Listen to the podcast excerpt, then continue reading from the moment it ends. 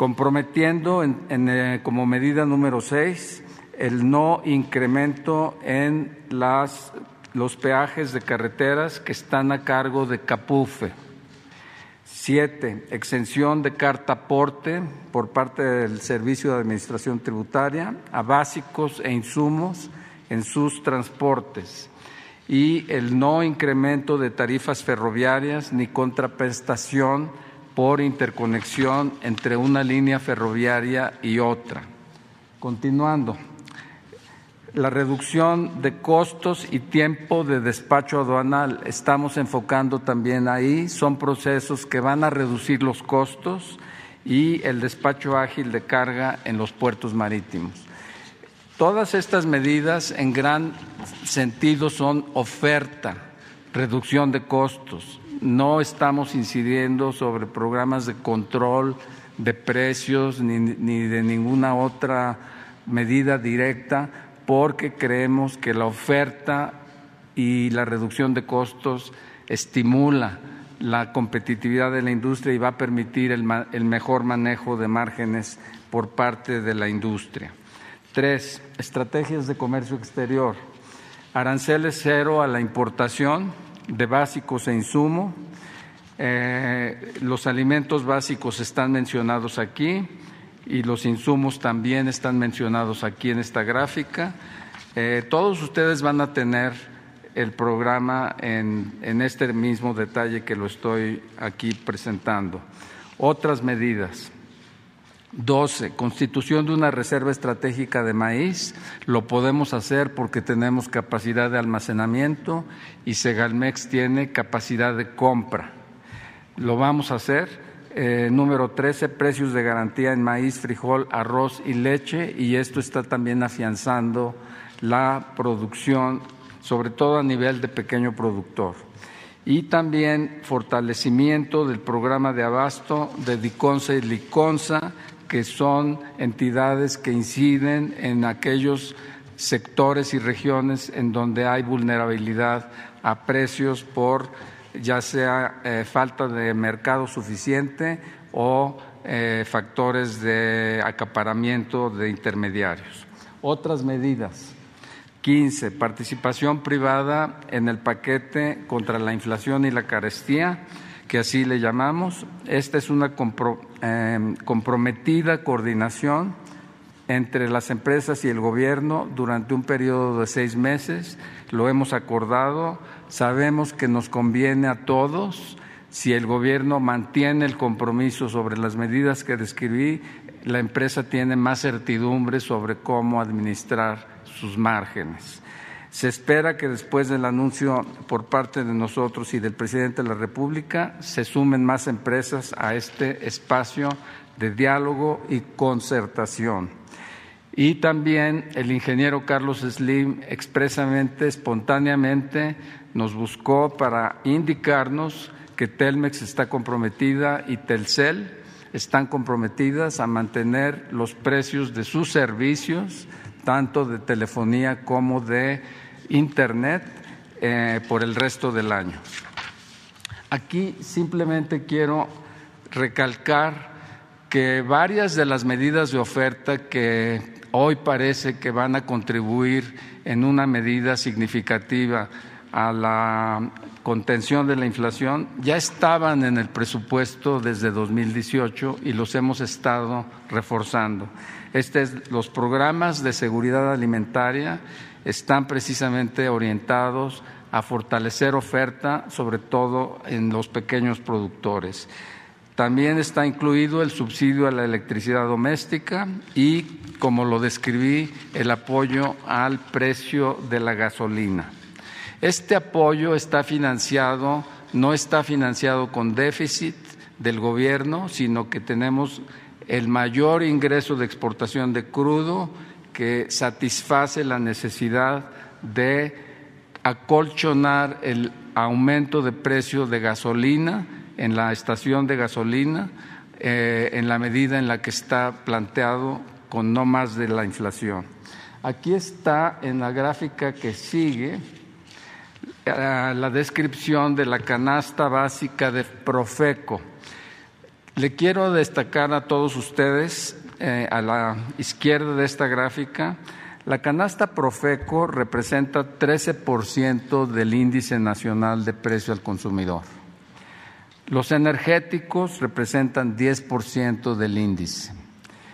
Las tarifas autorizadas por el gobierno representan 4% del índice. La suma de estas tres eh, contribuciones al índice son 27%, lo cual nos dice que si actuamos en estos tres sectores, eh, estaríamos incidiendo en casi un tercio del índice nacional de precios al consumidor. Sabemos que hay otros productos en el índice sobre los que no vamos a poder incidir, pero estamos incidiendo en aproximadamente un tercio. Al mismo tiempo, la canasta Profeco representa 46% de la inflación de alimentos. Entonces estamos entrando, estamos apuntando en un sector parcial de toda la oferta de alimentos, pero que nos va a permitir estabilizar expectativas sobre precios para los próximos seis meses. A la derecha, del 7.5 de inflación que reportó el INEGI en marzo, que es la tasa anual de inflación, los alimentos contribuyeron en 3.8 puntos porcentuales, no 3.6 como está ahí, ya lo corrijo, 3.8. Y la canasta Profeco de ese 3.8 casi representa la mitad, con el 1.9 puntos porcentuales de esa ah, eh, contribución a la inflación.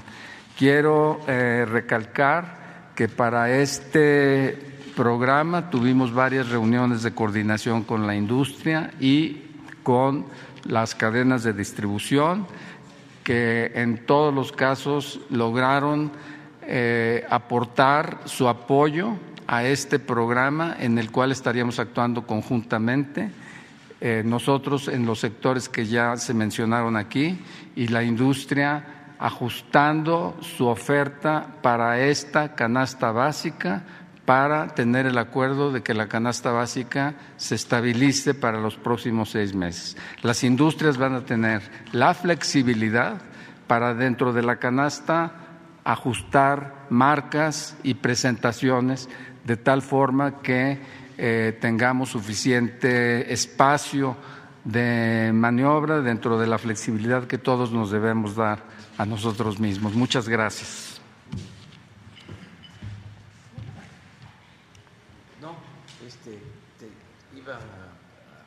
Ustedes. Aquí no hay tanto protocolo ni ceremonial. Gracias, señor presidente.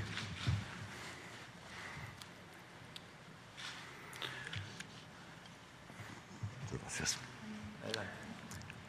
Buen día, señor presidente y secretario de Hacienda y Crédito Público. Agradezco su invitación. Señoras y señores, buen día. Las cadenas comerciales minoristas del país hemos participado en el diálogo que ha fomentado el Gobierno federal para combatir la inflación en los productos de la canasta básica que consumen la gran mayoría de las y los mexicanos. Los altos índices inflacionarios que estamos enfrentando, tanto en México como en el extranjero, tienen un impacto directo en el bolsillo de la gente, en particular de quien menos tienes tienen y requieren de un esfuerzo conjunto para combatirlos. Por ello, nos unimos al llamado de su administración para que el Gobierno, las cadenas comerciales, los proveedores y otras empresas trabajemos juntos para enfrentar este reto. Sabemos de la relevancia que las cadenas comerciales tienen para dar acceso a productos de calidad que las familias de México necesitan. Este esfuerzo es un ejemplo de la importancia de la colaboración entre el sector privado y el gobierno federal para promover el bienestar en nuestra sociedad. Cuente con el compromiso de las cadenas comerciales minoristas y de Walmart de México y Centroamérica para lograr esos objetivos. Muchas gracias, señor presidente.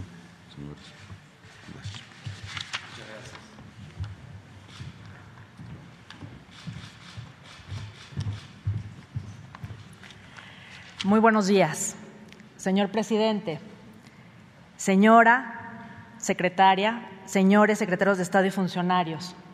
dirigentes de organismos empresariales, colegas de empresas y cámaras del sector privado, estimados representantes de los medios, señoras y señores. A nombre del Grupo Bimbo, me da mucho gusto acompañarlos en esta presentación del Programa de Combate a la Inflación y a la Carestía, PASIC. Hoy, Grupo Bimbo se suma de manera voluntaria a esta iniciativa en favor de la economía de las familias mexicanas. Grupo Bimbo anuncia que durante los próximos seis meses se mantiene sin aumento el precio del pan blanco grande. Esto, a pesar de que la situación internacional ha empujado al alza del precio de muchos insumos que nuestra empresa utiliza para, para, producir alimentos. Mantendremos sin aumento el precio del pan blanco grande para ayudar a proteger los ingresos de la gente en un momento muy complejo para todos. De esta manera, acompañamos el esfuerzo de diferentes empresas y sectores que hoy suman a este programa 24 productos muy importantes para los mexicanos. Lo hacemos porque somos una empresa comprometida con México. Señor presidente, señoras y señores, Grupo Bimbo reconoce las acciones emprendidas por el Gobierno federal para proteger la economía familiar Reconocemos también a las empresas y cámaras que hoy se suman a este programa de manera decidida. En momentos extraordinarios, acciones extraordinarias. Grupo Bimbo es parte integral de la historia de nuestro país. A lo largo de 76 años hemos acompañado a las familias mexicanas. Y hoy reiteramos ante ustedes que Grupo Bimbo seguirá trabajando por México en todo momento. Muchas gracias por su amable atención.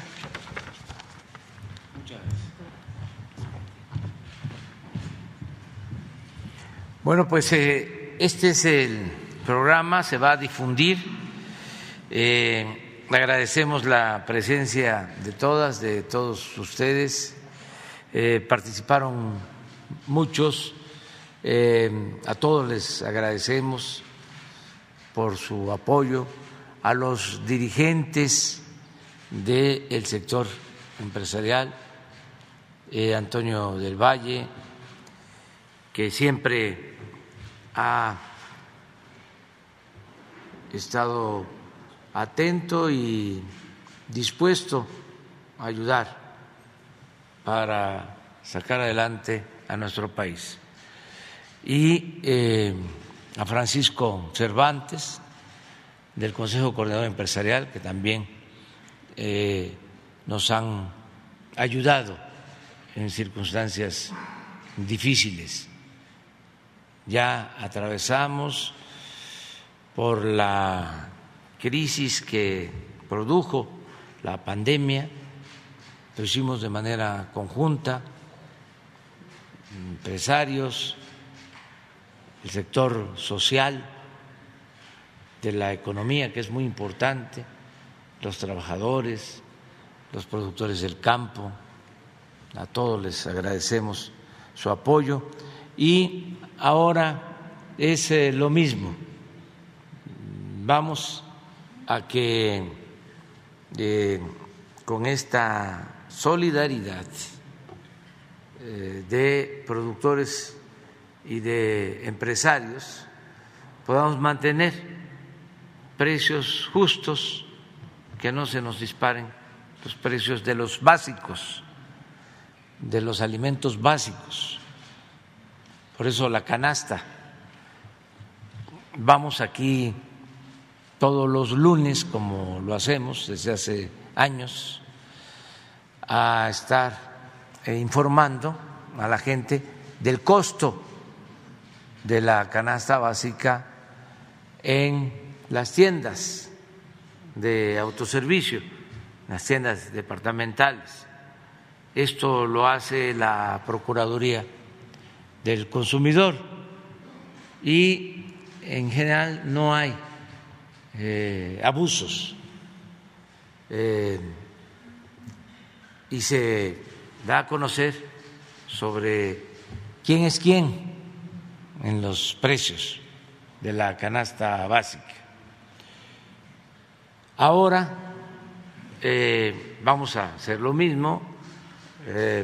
hablaron y nos eh, da gusto que estén los representantes de Walmart que es una de las cadenas que tiene mucha presencia en el país, pero lo mismo eh, han hecho de Chedraui, de Soriana, de todas, no puedo mencionarlas aquí a todas, pero eh, todos están en disposición de ayudar. Eh, los que distribuyen, también los que producen, hasta los que producen el atún, están ayudando, los que se dedican a la harina de maíz, la seca, están también ayudando. Eh, ya escuchamos que el ingeniero Slim eh, personalmente se adhirió al plan, me envió una nota el viernes pasado anunciando de que ellos eh, querían ayudar y habían tomado la decisión de no aumentar el precio de los servicios telefónicos en todo este año. Y así muchos lo están haciendo,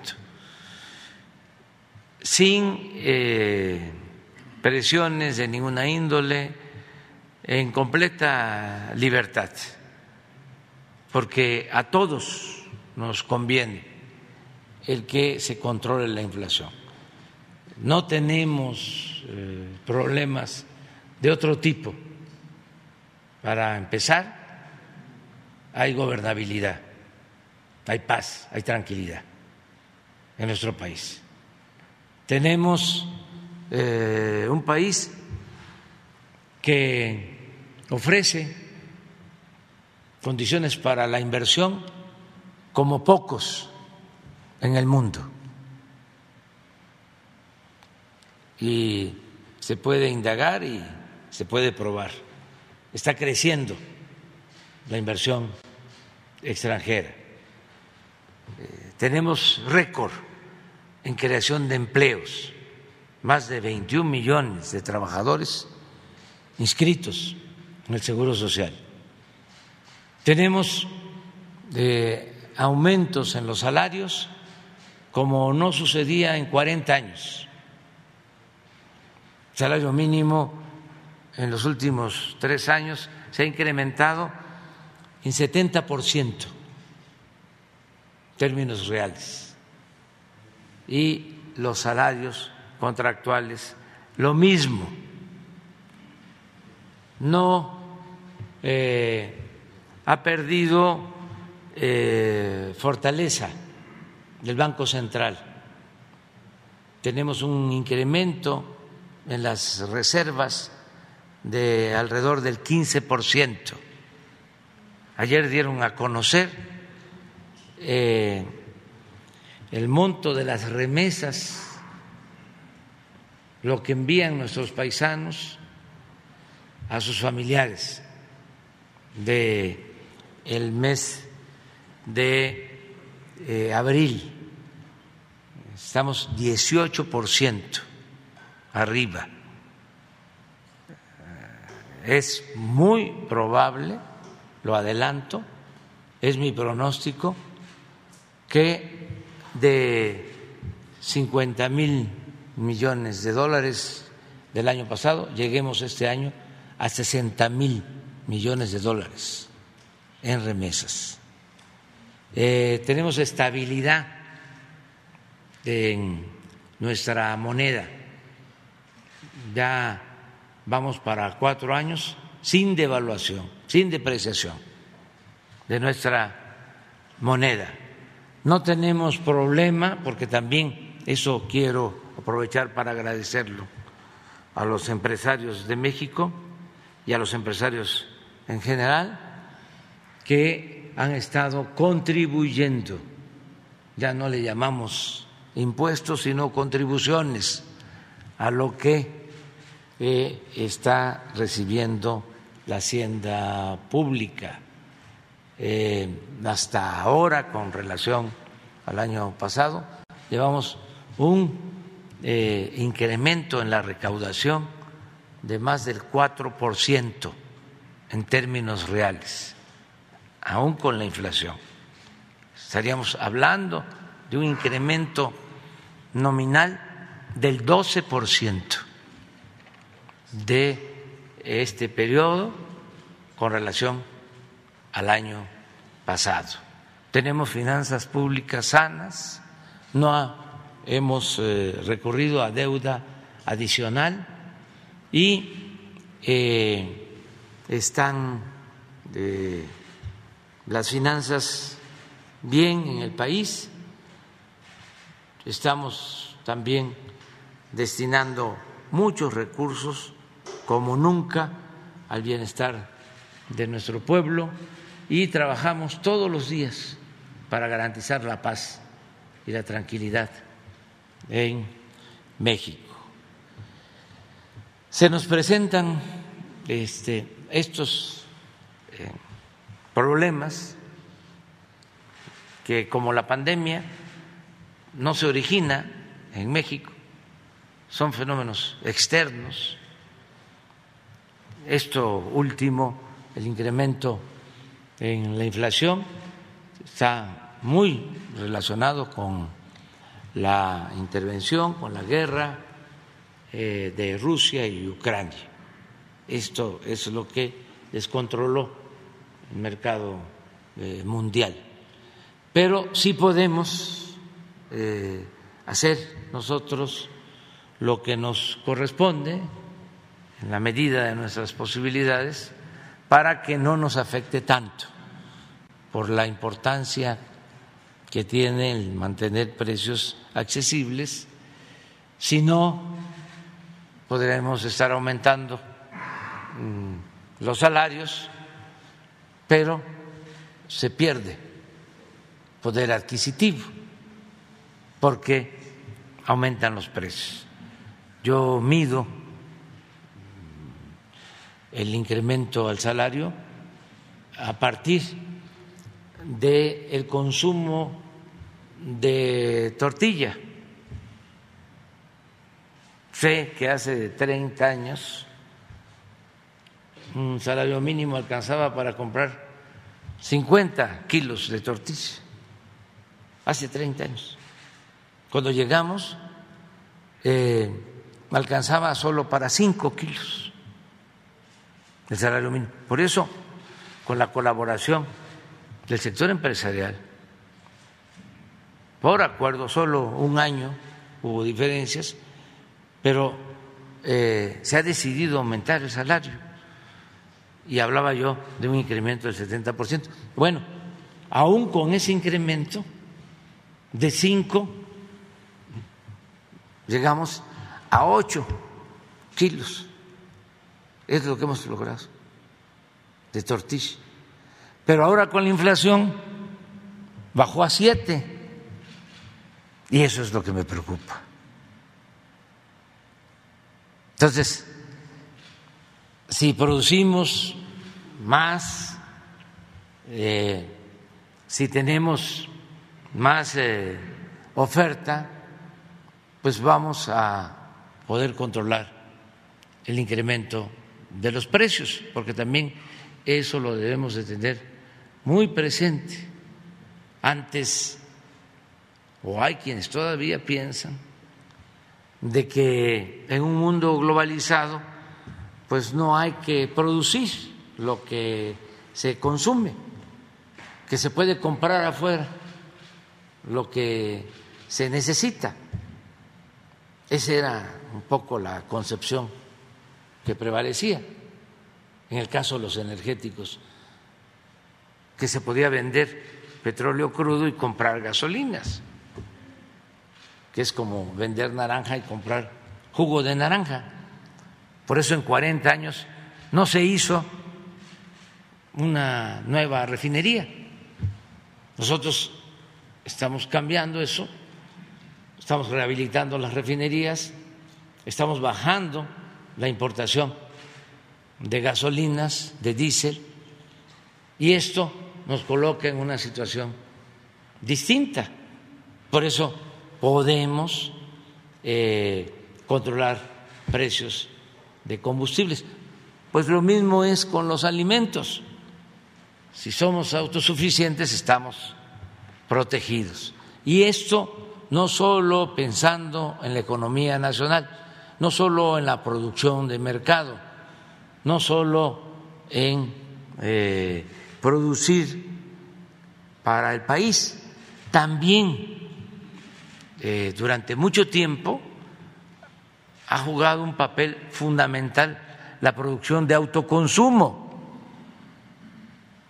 que en el campo se siembre para comer. Ahora, eh, regresando de un viaje que tengo a Centroamérica y el Caribe, voy a recorrer el país porque me voy a reunir con agrónomos, con extensionistas que tenemos en todo el país para que echemos a andar toda una campaña para producir para el autoconsumo, a sembrar maíz, a sembrar frijol, a sembrar lo básico.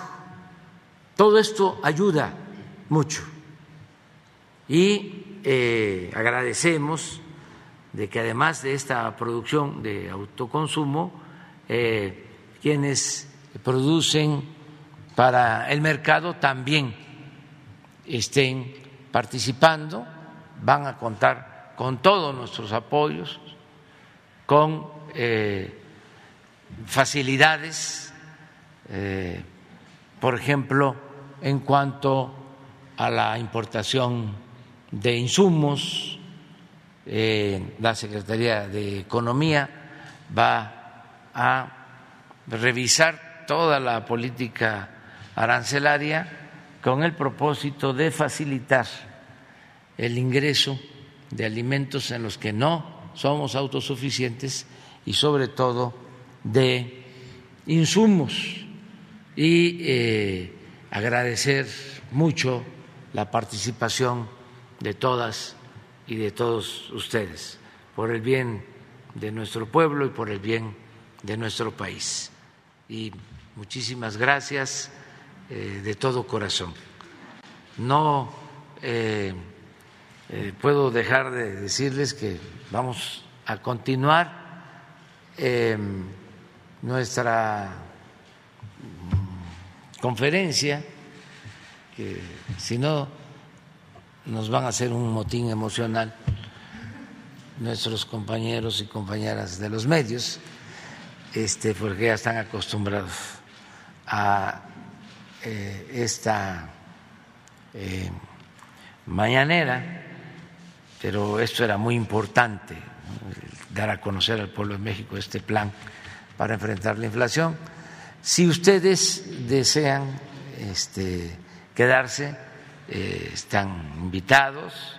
Eh, si ustedes consideran de que pues ya se cumplió con esta primera etapa, este, y que no vayan este, a dejar de, de desayunar, pues este, están en libertad. ¿eh? Que no se eh, traspasen. Este, ahora si quieren, pues eh, aquí les invitamos. Es eh, lo que hacemos todos los, todos los días. Este miércoles hay la sección de quién es quién en las mentiras. Entonces, este, es interesante. Ustedes deciden. Yo sí quiero este, ofrecerles rendirles eh, de nuevo mi reconocimiento y un aplauso.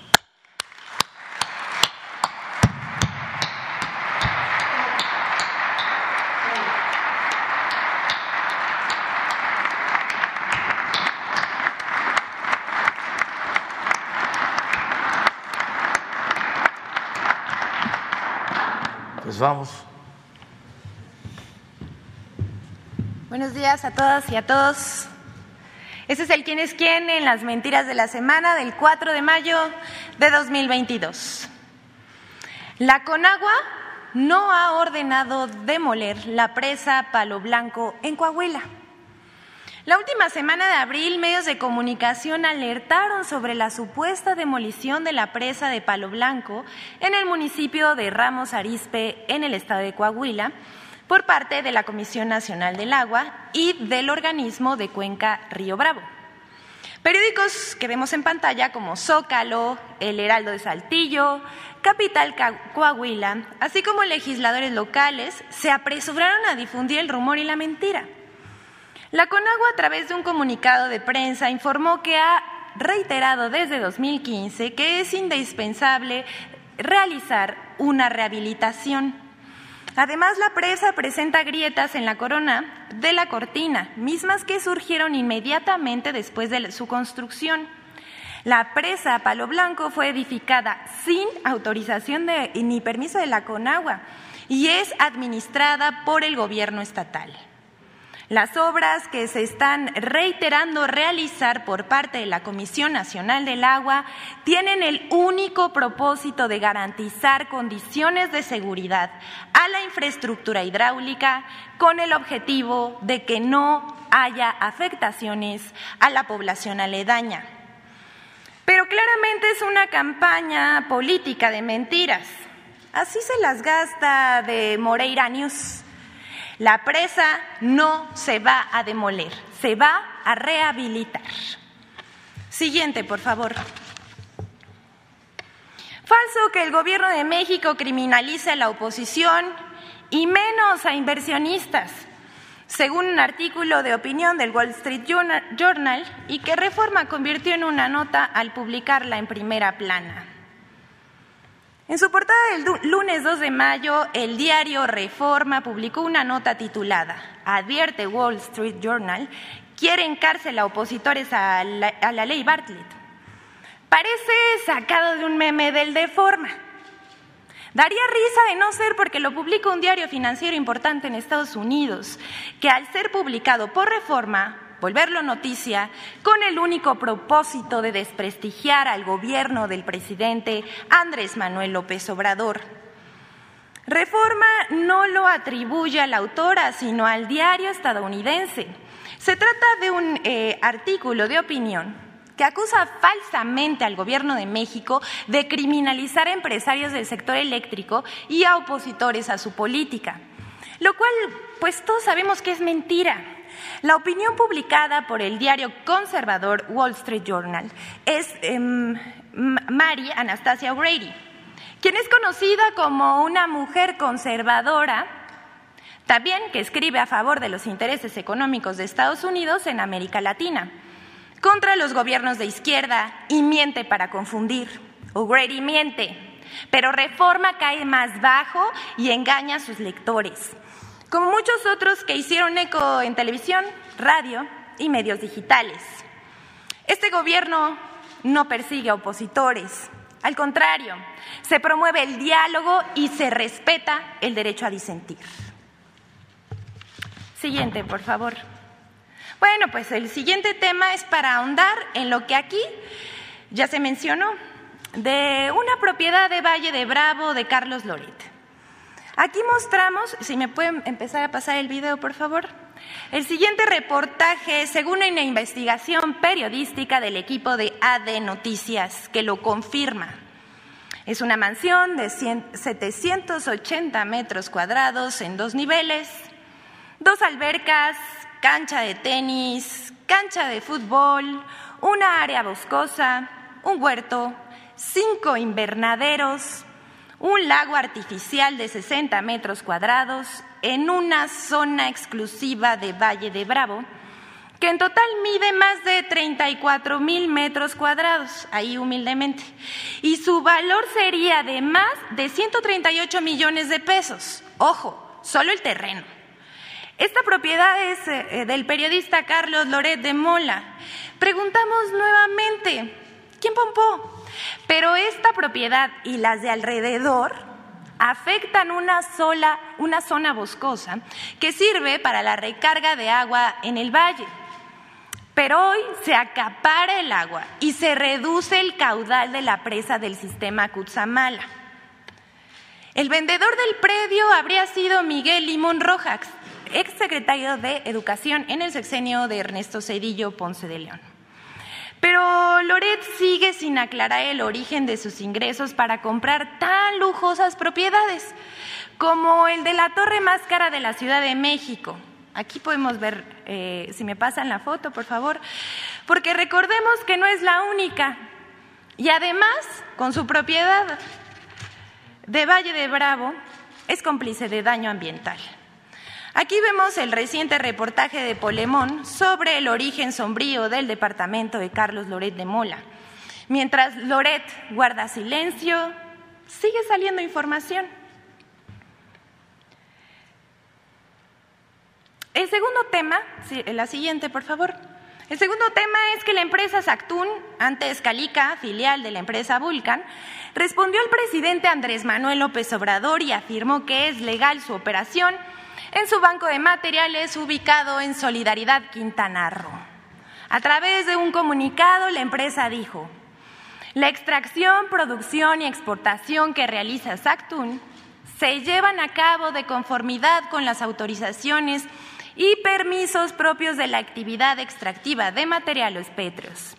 Estas autorizaciones y permisos se basan en detallados estudios y manifestaciones de impacto ambiental que han sido evaluados y aprobados por diversas autoridades ambientales a lo largo de muchos años.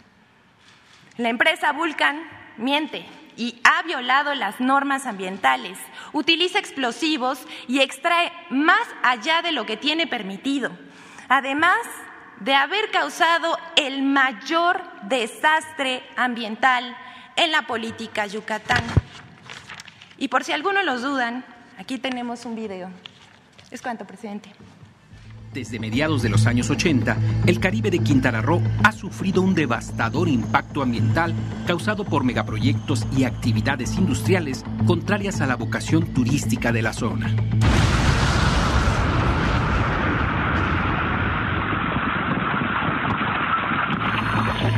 Un ejemplo es la empresa Calizas Industriales del Carmen, Calica, subsidiaria del grupo estadounidense Legacy Volcan, que extrae toneladas de roca caliza por debajo del manto freático para producir piedra triturada, grava y arena que se exporta a los Estados Unidos.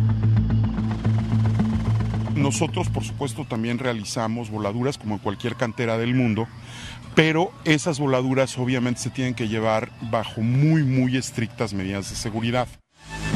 En 1986, instancias del gobierno federal y de Quintana Roo otorgaron a Calica la primera autorización para la extracción de roca caliza por debajo del manto freático en La Rosita, un predio de 1.200 hectáreas. Esta autorización no especificaba ni la vigencia ni el volumen de explotación del proyecto. Fue como un cheque en blanco para extraer piedra caliza y llevarse un pedazo de nuestro país.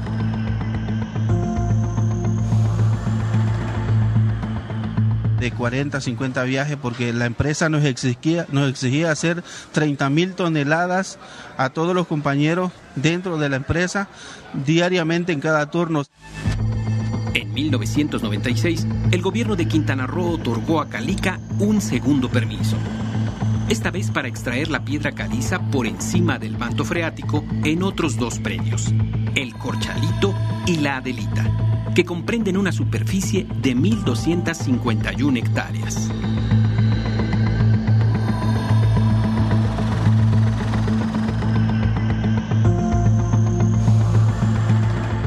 30 de noviembre del 2000, justo un día antes del fin del gobierno de Ernesto Cedillo, el Instituto Nacional de Ecología, dependiente de la Semarnat de Julia Carabias, autorizó por 20 años la explotación de roca caliza en los mismos predios, ahora también por debajo del manto freático.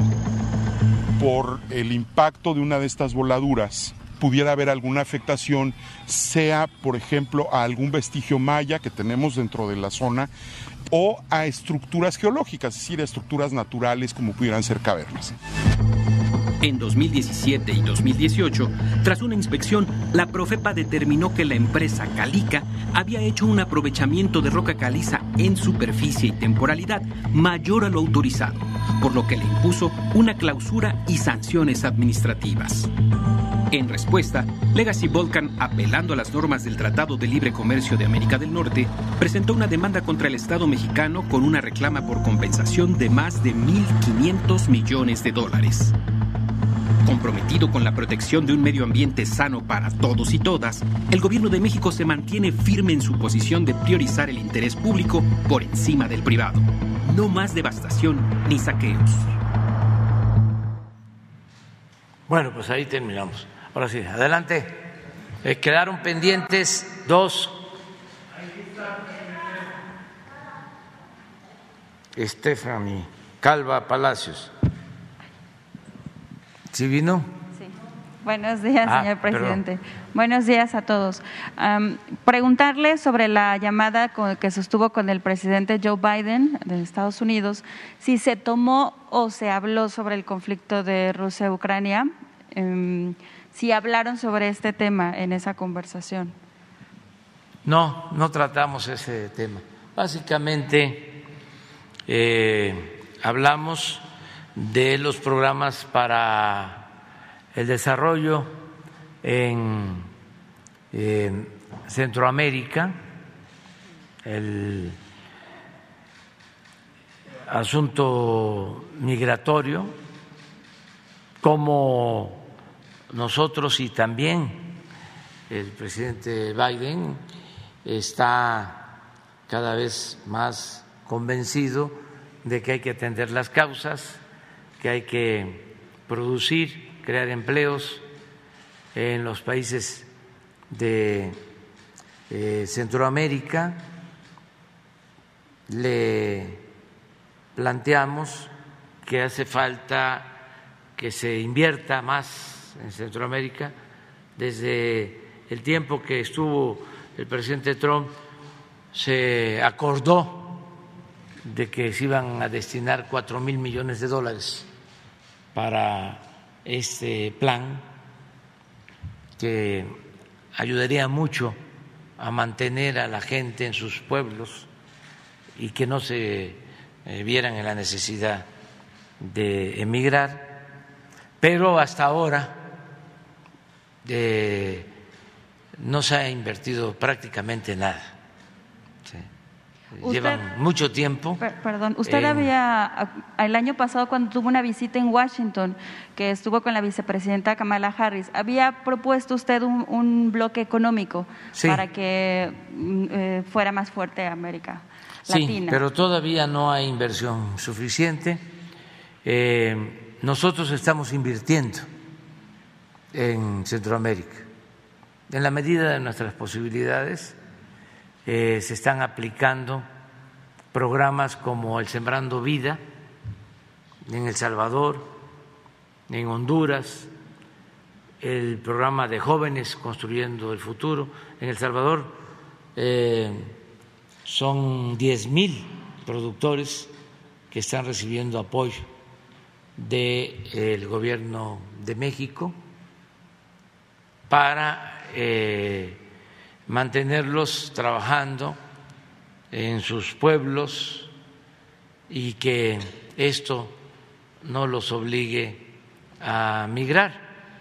Eh, vamos a hablar de eso ahora en la visita porque hemos hecho una evaluación de esta pequeña inversión, el efecto que tiene, de cómo este, sí hay muy buenos resultados. Y estamos convenciendo al gobierno de Estados Unidos de que con prontitud inviertan. Ellos tienen un sistema de muy especial. Ellos eh, piensan que eh, basta con promover la inversión privada, que si se instalan plantas, fábricas en los países de Centroamérica, pues se van a generar empleos y así se va eh, a conseguir el propósito de que la gente trabaja, trabaje en sus lugares de origen. Eso es bueno, pero eso lleva tiempo. Aquí estamos este, frente a empresarios. Eso fue lo que fue eh, el canciller Marcelo Ebrard. A eso fue. Sí fue. ¿Ya lograron algún acuerdo ya? Em, Ayer se reunió con el jefe del Departamento de Estado, señor Blinken. Este, hoy me va a informar. Ese fue este, un acuerdo. Lo otro es que se incrementen eh, las visas temporales de trabajo para Centroamérica, porque eh, es una paradoja, no hay fuerza de trabajo, no tienen mano de obra en Estados Unidos y al mismo tiempo eh, tienen una política migratoria que no permite que se obtenga esa mano de obra. Lo que estamos nosotros planteando es ordenar el flujo migratorio que en El Salvador, para decirlo de manera eh, práctica, que en Honduras, que en Guatemala se le dé oportunidad a los productores de inscribirse para eh, sembrar sus parcelas y se les pague un jornal y que eh, el que acepte eh, en el acuerdo se establezca el derecho a em, tener una visa temporal de trabajo. Lo mismo en el caso de los jóvenes. A ver, eh, vas a trabajar como aprendiz en empresas, en comercios, en el campo, y a los seis meses, de acuerdo a tu comportamiento, mientras estés trabajando como aprendiz, te vamos a pagar un salario mínimo. Y a los seis meses este, te vamos a permitir, si lo deseas, que tengas una visa temporal de trabajo. Vas, regresas. Durante un tiempo, si hay un comportamiento laboral mm, adecuado, que además eh, son la mayoría jóvenes que desean salir adelante, superarse, muy buenos trabajadores. Entonces, así eh, podemos resolver el fenómeno migratorio o atemperarlo, pero nada más este, sellando las fronteras con medidas coercitivas, no, eso no es posible hay que atender las causas. Entonces, eso es lo que les estamos planteando y cada vez pues eh, hay más aceptación, nos estamos convenciendo de que se atienda así el fenómeno migratorio y hay muy buenas relaciones con el gobierno de Estados Unidos. Y aprovechando, señor presidente, en el tema de los fertilizantes, porque Rusia es uno de los países que em, tiene mm, el mayor proveedor de, fertilizantes. Sí, aprovechando que está la secretaria de Economía, Tatiana Cloutier, si hay un registro de estas empresas rusas que están proviendo aquí en México, si todavía México mantiene una buena relación con, con estas empresas rusas y si mm, hay un listado que todavía siguen enviando esos fertilizantes y si México se está uniendo a olas de sanciones contra este país, porque debido también a estas empresas que sancionaron a, Rusia por el conflicto de, con Ucrania, pues también se debió a esta carestía, ¿no? por bloqueos económicos. Bueno, eso tiene que ver con política exterior y nuestra política exterior está muy bien definida en la Constitución, en el artículo 89, no intervención, autodeterminación de los pueblos, solución pacífica de las controversias. Y eso es lo que hemos hecho en este lamentable conflicto. Desde luego, nosotros condenamos todas las invasiones, porque nosotros hemos padecido de invasiones. No voy a hacer aquí el recuento de cuántos países o potencias nos han invadido y el daño que nos han causado. Nosotros no podemos estar a favor de ninguna invasión. Pero al mismo tiempo eh, procuramos eh, ayudar a que se dialogue y se busque la paz. Sentimos que en el conflicto Rusia-Ucrania faltó diálogo, faltó más política. La política, entre otras cosas, se inventó para evitar la guerra. Entonces, eh, se debió insistir más en el diálogo. Ahí, el señor presidente, cuando la ONU visita a Rusia, em, al mismo tiempo estaban, eh, se estaba organizando una reunión para que enviar más armas a Estados Unidos a Ucrania. Entonces, entre más elevado está el conflicto, se decía que también podía desatarse una tercera guerra mundial. Entonces, ustedes ¿Qué opinan sobre esta situación que puede escalar a más meses de estos conflictos? Yo pienso que deben buscarse los medios para dialogar y llegar a un acuerdo. Y si no se hizo eh, antes, nunca es tarde. Y esa es la mejor salida, porque sí afecta a todo el mundo y no queremos la guerra, sobre todo porque padecen, sufren inocentes. Y hay que buscar la forma de que se llegue a un diálogo. Eh, acerca de sanciones, nosotros no este, planteamos eso. ¿Continúan todavía las empresas? Sigue la misma política, no queremos meternos nosotros eh, de manera directa a sancionar a ningún país. Eh, queremos tener una postura de neutralidad, lo hemos estado expresando en Naciones Unidas, eh, para que de esta forma se busque el diálogo.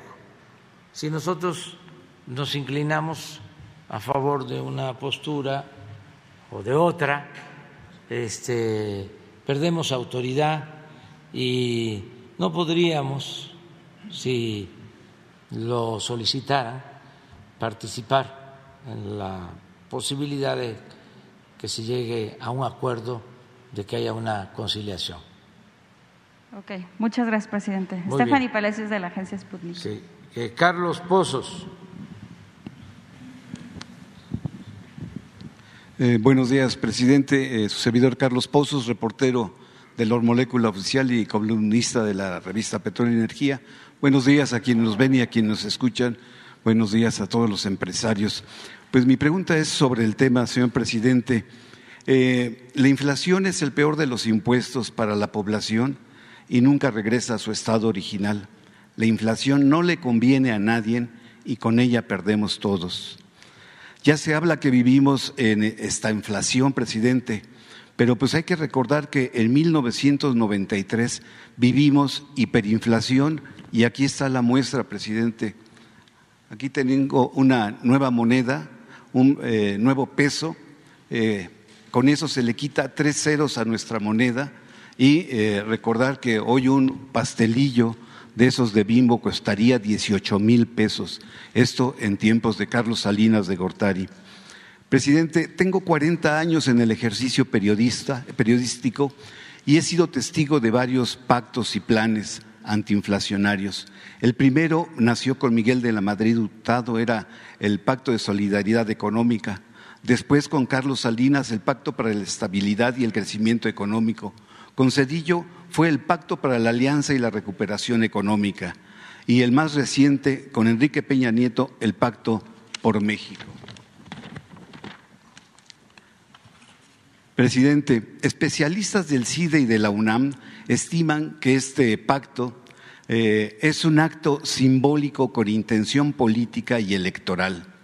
Eh, temen, eh, la pregunta es, ¿teme usted ser criticado aún más como populista y autoritario por este nuevo pacto? Y si considera usted que este pacto está acotado y limitado por la confrontación de la iniciativa privada. Y pues aquí que está presente eh, el nuevo presidente del CCE, el señor Francisco, si usted eh, me permite eh, y tiene la autorización, el que pudiera hacer uso de la palabra y nos diera su opinión y si le pediría a otros empresarios, aprovechando el foro, de sumarse a este nuevo paquete contra la inflación y la carestía. Esa es mi primera pregunta, señor presidente. Bueno, es eh, un acuerdo, ya por eso no se le llama pacto. acuerdo de buena voluntad, este, y pensamos que va a ayudar. Además, eh, en la exposición mm, fue, como siempre, muy preciso y honesto, Rogelio Ramírez Lao, que es un buen economista, de los mejores de este país. Y fue muy claro sobre las limitaciones también que se tienen. No es decir ya eh, con esto resolvemos el problema. No, es eh, hacer algo no quedarnos con los brazos cruzados. Esto va a ayudar, esto va a ayudar y hay que tomar otras eh, medidas. Y eh, tenemos mucha confianza de que vamos a salir adelante, porque el contexto en general de la economía de México es bueno y sobre todo eh, porque el país es muy atractivo para la inversión. Fue eh, un acierto el haber suscrito de nuevo el tratado eh, comercial con Estados Unidos y con Canadá. Eso nos ayuda mucho. Y también es un acierto el que se haya definido desde el principio como política la autosuficiencia energética y la búsqueda de la autosuficiencia alimentaria. Entonces, eh, vamos bien, acabo de dar a conocer eh, algunos datos, nuestra economía está, está bien eh, y yo creo que esto va, va a ayudar. También debe de tomarse en cuenta, no es una excusa, de que se trata de un fenómeno mundial, pero nuestro país está sorteando bien eh, esta crisis. Primero la pandemia y ahora eh, lo que ha eh, precipitado la guerra de Rusia con Ucrania. Acerca de si Francisco quiere este, hacer algún comentario, Francisco es eh, una gente que nosotros estimamos mucho, celebramos que sea el presidente del Consejo Coordinador Empresarial, la verdad, porque lo conocemos, es una gente que busca acuerdos este, que tiene pues una visión de desarrollo con dimensión social. Entonces, si quieres, Francisco. Aquí, acá, acá. Gracias, presidente. ¿Me ayudas? Sí, muchas gracias, presidente, muchas gracias. Muy buenos días a todas y todos ustedes. Señor presidente, pues como podrá ver aquí están no solo los productores, están también los que comercializan las tiendas de autoservicio, están TAF, está la, Concanaco, que es la Confederación de Cámaras Industriales, nos acompaña Coparmex, ahí atrás está Pepe Medina, está el Consejo Mexicano de Negocios, está el Consejo Nacional Agropecuario y todo, obviamente, con Camín también está Gregorio Gómez en representación de José Abugaber, que está en una asamblea en Acapulco, su presidente, pero todos con el ánimo de colaborar totalmente en este acuerdo para mitigar, para mitigar este, esta inflación que viene todavía con los efectos que nos ha dejado el COVID, pero también esta guerra que está pasando en, el, en Ucrania y Rusia. Y bien lo dijo su presidente, vamos abajo de un país económicamente, una potencia este, que es Estados Unidos, vamos un punto abajo. Entonces, el, también como lo dice, hay que hacer algo y sobre todo en el ánimo de colaboración para las familias que más lo necesitan. Eso es lo que este, tenemos que sumarnos a esta iniciativa que tiene su gobierno y aquí estamos presentes con todo el ánimo. Están muchas de las marcas importantes, está Kimberly, está Lala, están este, los de los, los, atunes, en fin, hay muchas marcas. Aquí está el ánimo del sector empresarial en colaboración con su gobierno para poder mitigar estas, esta fuerte inflación que, que, estamos viviendo y que seguramente eh, viene, viene más fuerte, pero con estas acciones y con este ánimo estamos seguros, señor presidente, que vamos a, poder mitigarla y sobre todo con las familias que más, más lo, lo necesitan. ¿eh? Y aprovecho pues, para felicitarlo este tipo de acciones que son muy importantes, hacer algo hacer algo, señor presidente, y también en las reuniones que hemos tenido, también queremos agradecerle esa apertura a la inversión.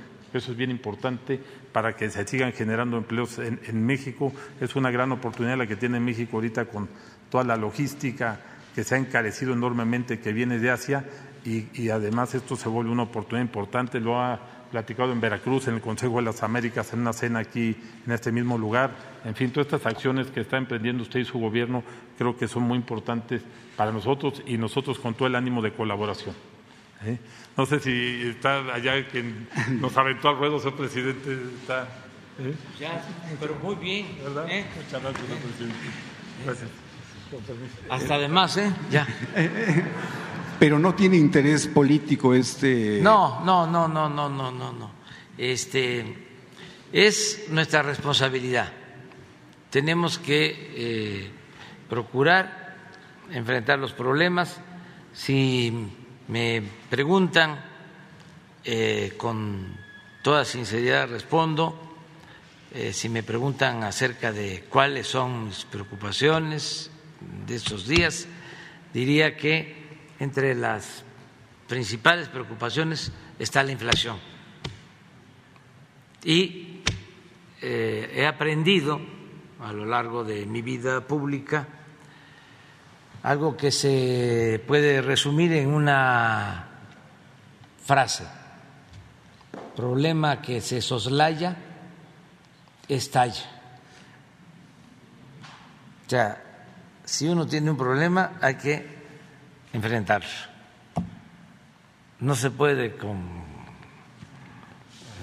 los avestruces que son muy inteligentes, pero que este, meten la cabeza debajo de la tierra, debajo de la arena. No se puede.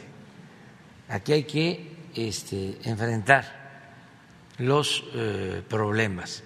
Y esto es lo único que nos preocupa en la parte económica, porque si observan el peso, a pesar de que se ha anunciado que van a aumentar las tasas en Estados Unidos, medio punto, eh, ya el puro anuncio este, podría haber provocado eh, una depreciación mayor de la moneda. Pues no, sí, este, hubo algo ah, la semana pasada, pero ya, eh, de nuevo, está eh, apreciándose nuestra moneda y esto ayuda mucho porque también tenemos que procurar que no nos aumenten las tasas. Desde luego, el Banco de México es autónomo y ellos tienen que decidir y vamos a ser respetuosos de la autonomía del Banco de México, pero entre menos suban las tasas de interés, mejor, para que haya inversión eh, y eh, tengamos crecimiento económico. Si hay crecimiento económico, pues hay empleo, si hay empleo hay bienestar, si hay bienestar hay paz, hay tranquilidad. Entonces, por eso lo de la inflación no es un asunto político. Eh, de eso también hablamos, pero porque la política es indispensable. Imagínense cómo se conduce un país sin política. Uno de los errores que se han cometido es pensar que se puede hacer a un lado la política. En lo general, no se puede elevar a rango supremo la economía y subordinar la política y todo lo demás. Eso fue un error que nos costó mucho. Eh, es como dejar la guerra solo a los generales. No. Y este se necesita de la política. Hay quienes dicen sin saber eh, lo que expresan que son apolíticos. Pues no, un analfabeta político, pues este, ni siquiera lo es. Lo que pasa que no se da cuenta de que la política tiene que ver con todo lo que acontece en su vida todo lo que acontece en su vida. Si va a poder andar en las calles sin que lo asalten, con libertad, eso tiene que ver con la política. Si va a tener trabajo, tiene que ver con la política y muchas cosas. Entonces, sí, política, pero no politiquería, pues. Bien, presidente. Eh, mi segunda pregunta es, eh, presidente, la transparencia y la rendición de cuentas es una de sus banderas de esta administración, pero no todos lo entienden como una regla de oro. En el Sindicato de Trabajadores del ISTE se da opacidad en materia de transparencia de cuotas sindicales que orilla a sus agremiados a acudir al Tribunal Federal de Conciliación y Arbitraje. Eh, trabajadores me lo han expresado y me han entregado documentos que aquí tengo y si gusta se los puedo dejar a, Jesús Ramírez. La pregunta es, ¿sería necesario reformar la ley de los trabajadores al servicio del Estado para que las peticiones de transparencia de cuentas de patrimonio sindical sean más expeditas y de no ser así, eh, sean sancionadas judicialmente las dirigencias nacionales? Pues nos dejas el escrito con Jesús y este acerca de los cambios a las leyes, reglamentos, eso corresponde a la Secretaría del Trabajo y ellos son los que sancionan sobre los estatutos de los sindicatos y ellos son los que pueden llevar a cabo esos cambios o sugerir que se cambien los estatutos. Eh, está en la nueva ley federal del trabajo, en la ley laboral en específico. Entonces, le vamos a pedir a Luisa María Alcalde que lo vea. Sí, presidente. Y bueno, pues eh, mi última pregunta es, eh, mañana 5 de mayo se conmemora el 160 aniversario de la batalla de Puebla, que es una fecha significativa en estos tiempos difíciles para nuestro país y que hacen recortar la valentía y la entrega y el coraje de nuestro pueblo. Eh, presidente, en este año del 2022, ¿quién es el invasor a vencer? ¿Cuántos flancos está peleando usted? ¿Y considera que si a la mitad del sexenio va usted ganando la batalla? Pues ahorita lo que hemos padecido más, el invasor que más nos ha afectado es el COVID. Ese es el que nos este, produjo mucho daño y mucha tristeza, dolor. Afortunadamente ya estamos saliendo. Ayer ya informábamos que eh, tenemos solo un fallecimiento diario por COVID. Claro, no queremos que nadie pierda la vida, pero imagínense las que pasamos, porque eh, tuvimos hasta 1.500 fallecidos diarios por COVID, mucho dolor. Entonces ya estamos saliendo de eso. Eh, afortunadamente, y ahora se nos presenta esta situación de la guerra de Rusia y Ucrania, pero eh, estamos optimistas, vamos a salir adelante con el apoyo de todos los mexicanos, como siempre, toda la gente ayuda. Salimos eh, bien, diría, aún con pérdidas de vidas eh, con dolor, y con tristeza por el apoyo de muchos mexicanos que se cuidaron, que cuidaron a sus familiares, sobre todo a los adultos mayores, los cuidaron, porque tiene que ver también con una tradición de fraternidad que hay en las familias mexicanas. La familia es la principal institución de seguridad social, la familia mexicana. Y nos ayudaron mucho los médicos, las enfermeras, los trabajadores del sector salud, nos ayudó el tener buenas relaciones con los gobiernos del mundo, nos ayudó el conseguir a tiempo las vacunas, somos de los países que más vacunas aplicamos, estamos en los 10 primeros países en el mundo en eh, aplicación de vacunas. Nos ayudó el que tenemos finanzas públicas sanas, pagamos por adelantado más de 200 millones de dosis de vacunas. Por eso no nos faltaron nos eh, ayudó, decía yo, que nos apoyaron gobiernos extranjeros, nos apoyó el gobierno de China, nos apoyó el gobierno de Rusia, nos apoyó el gobierno de la India, el gobierno de Argentina, el gobierno de Cuba, nos apoyó mucho el gobierno de Estados Unidos, en fin, este, todo esto. Eh, permitió que saliéramos adelante, algo que fue eh, fundamental, el apoyo de las Fuerzas Armadas. La Secretaría de Marina, la Secretaría de la Defensa son dos pilares fundamentales del Estado Nacional.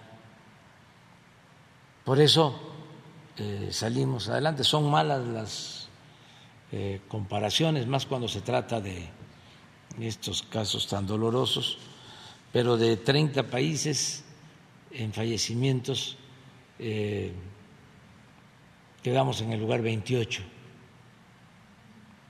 y menos fallecidos en México que en Estados Unidos, que en Brasil, que en Perú, que en Argentina, que en Colombia y que en muchos otros países. Es para que tengan un dato nosotros, desgraciadamente, tuvimos 330 mil, 340 mil eh, fallecidos. En Estados Unidos, un millón de fallecidos por la pandemia.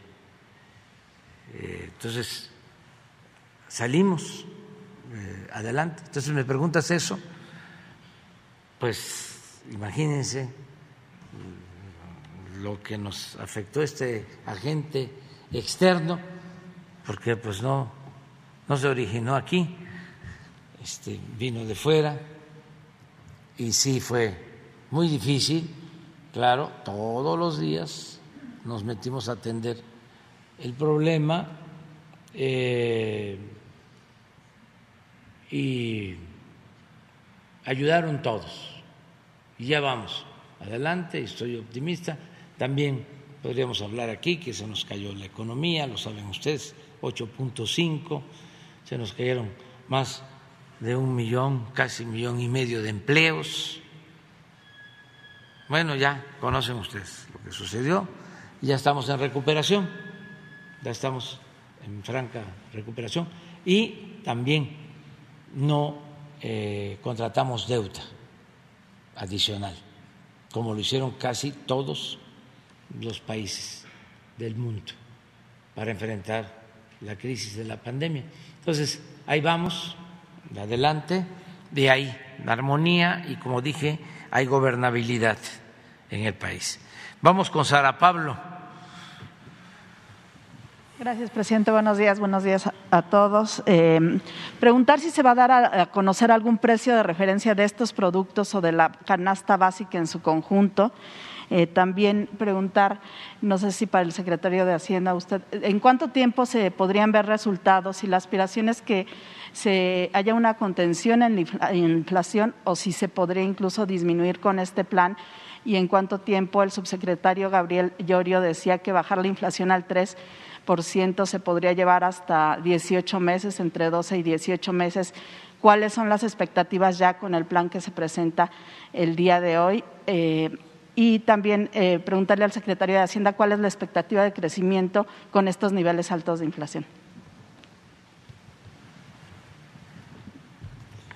Bueno, eh, pensamos que vamos a impactar muy rápidamente la expectativa sobre el precio de la canasta básica.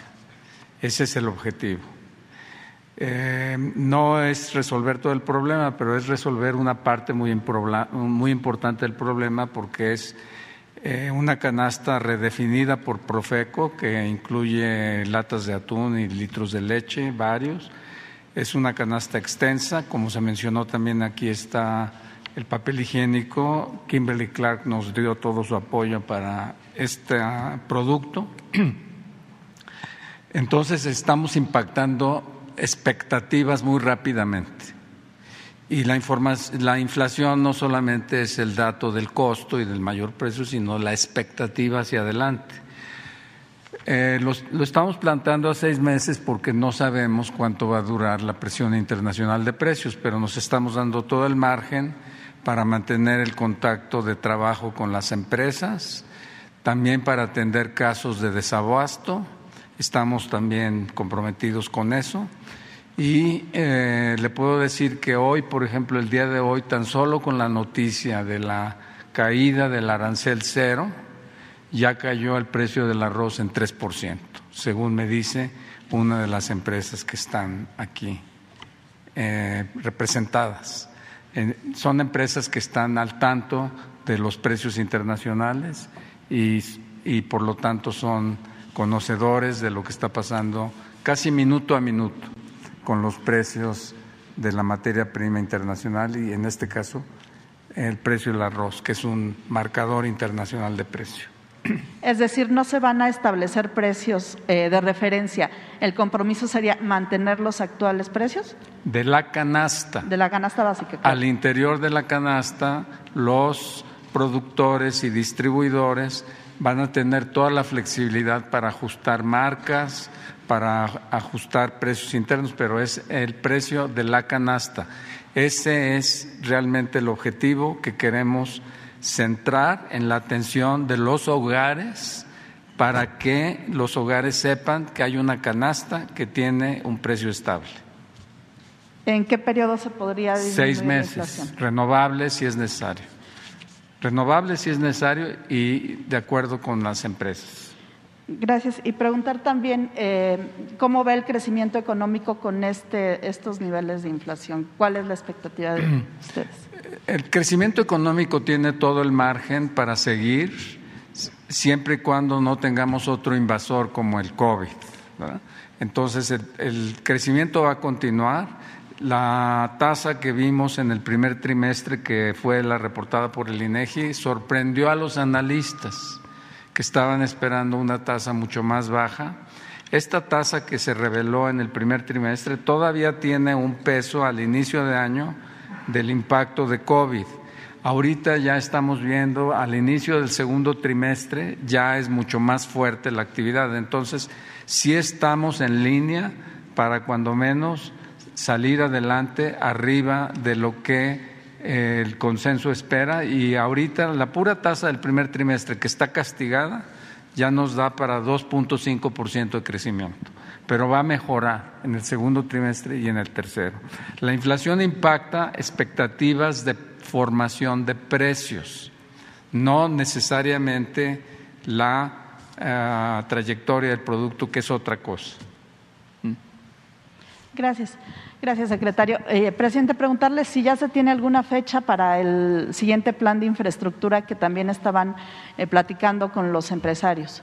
Sí, estamos trabajando con, con eso. Este, eh, hemos tenido ya varias reuniones. Aquí Francisco este, hizo mención a dos. Han estado grupos de inversionistas eh, estadounidenses y Hemos estado hablando también con empresarios mexicanos eh, y pasando esta etapa, o sea, estábamos concentrados en este plan, en este acuerdo, vamos a presentar eh, otras este, opciones, otras posibilidades de inversión, tanto pública como privada inversión pública e inversión privada. Gracias, presidente. Finalmente, preguntarle sobre el tema de Estados Unidos y las conversaciones con el presidente Biden. Eh, si se tiene previsto que se pudieran incrementar los controles en la frontera justo ante la posibilidad de que se elimine el título 42 en Estados Unidos y que podría esto propiciar un mayor flujo de migrantes, si ustedes están en las conversaciones, está considerando aumentar la contención de los migrantes y también la, seguridad. Nosotros estamos este, trabajando de manera coordinada con el gobierno de Estados Unidos, ayudando, em, y sí tenemos que eh, proteger la frontera sur para proteger, aunque parezca eh, contradictorio o paradójico, para proteger a los migrantes porque no eh, conviene la travesía por el país, es muy riesgosa y tenemos que cuidarlos. Los casos más lamentables de crímenes a migrantes los eh, hemos eh, registrado, los hemos enfrentado en la frontera norte. Entonces, eh, por eso eh, sí vamos a mantener eh, más protección en la frontera sur, pero insistiendo, no me voy a cansar de insistir en que hay que atender las causas. La gente no sale de sus pueblos, no abandona a su familia, por gusto, lo hace por necesidad. Y tenemos probado que si hay oportunidades de trabajo en Centroamérica, eh, se eh, disminuye, se reduce mucho el flujo migratorio. O sea que no es solo con medidas coercitivas como se va a resolver el problema. Entonces tenemos nosotros el compromiso con el gobierno de Estados Unidos de ayudar, al mismo tiempo que les estamos pidiendo pues que se apuren,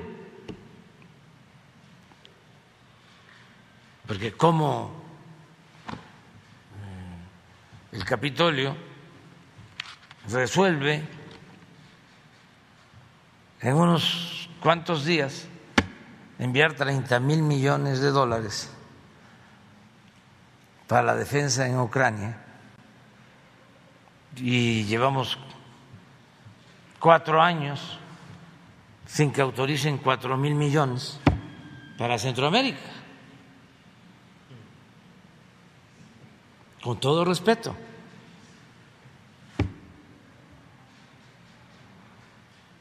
Entonces, eh, eso es lo que queremos, pues, que se entienda eh,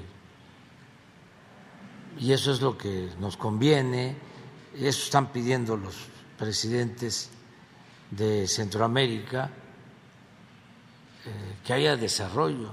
La paz es fruto de la justicia y que la migración sea opcional, que salga el que quiera hacerlo por gusto, no por necesidad, por falta de trabajo, por violencia. Y eh, no significa mucha inversión. Nosotros tenemos el programa Sembrando Vida en Chiapas, que eh, significa eh, estar cultivando parcelas en ejidos, en pequeñas propiedades, en 200 mil hectáreas. Y se le da trabajo a 80 mil personas. ¿Y cuál es la diferencia de Chiapas con Guatemala? Ninguna. Es la antigua Mesoamérica. Es la misma naturaleza, son los mismos árboles, es la misma cultura. ¿Por qué no hacer lo mismo? los jóvenes y lo que hablábamos de las visas temporales de trabajo. No tienen fuerza de trabajo en Estados Unidos. Puede probarse. Y luego lo otro que es eh, más general, pero también muy importante, el que se fortalezca la integración para producir más en América del Norte, integrarnos con respeto a nuestras soberanías, porque también el problema de la inflación les pega más en Estados Unidos porque producen menos de lo que consumen y pueden estar estimulando su economía con mucho dinero, pero lo que hacen es llenar, saturar los puertos del Pacífico con mercancías de Asia. Hemos llegado al extremo en América del Norte de que para comprar un refrigerador, una licuadora, hay que apuntarse y hay que esperar tres meses seis meses.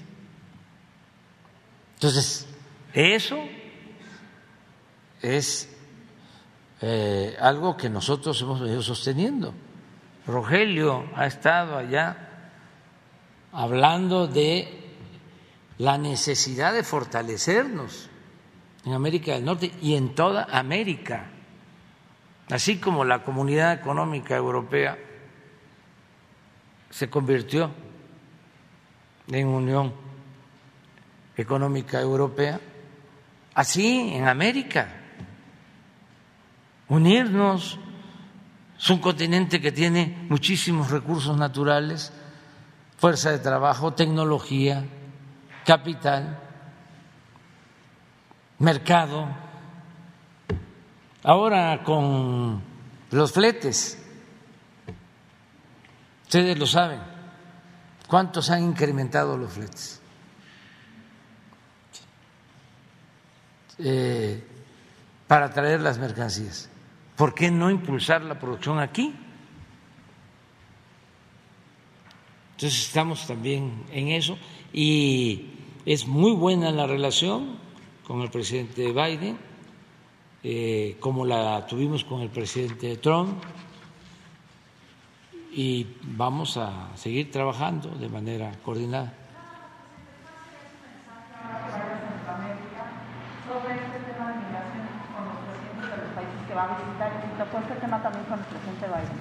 Bueno, eh, eh, primero ser muy respetuoso ¿no? de las soberanías de cada país eh, y ofrecer pues nuestro apoyo en todos los casos. Ya tenemos relación con los gobiernos de Centroamérica y con eh, todos los gobiernos de América Latina, del Caribe, con Cuba, Belice, con todos los gobiernos. Y vamos a, hacer este recorrido, vamos a suscribir convenios de colaboración con eh, los cinco países, con Guatemala, con El Salvador, Honduras, Belice y Cuba. Eh, vamos a suscribir eh, acuerdos, convenios de colaboración. Bueno, pues ya, nos estamos traspasando ya. Ya, ya, ya, este, nos vemos mañana en Puebla y este, y muchas gracias. ¿No son ustedes este, competencia? Sí, ¿verdad? ¿Eh? A ver, párense. Los dos principales, a ver atuneros.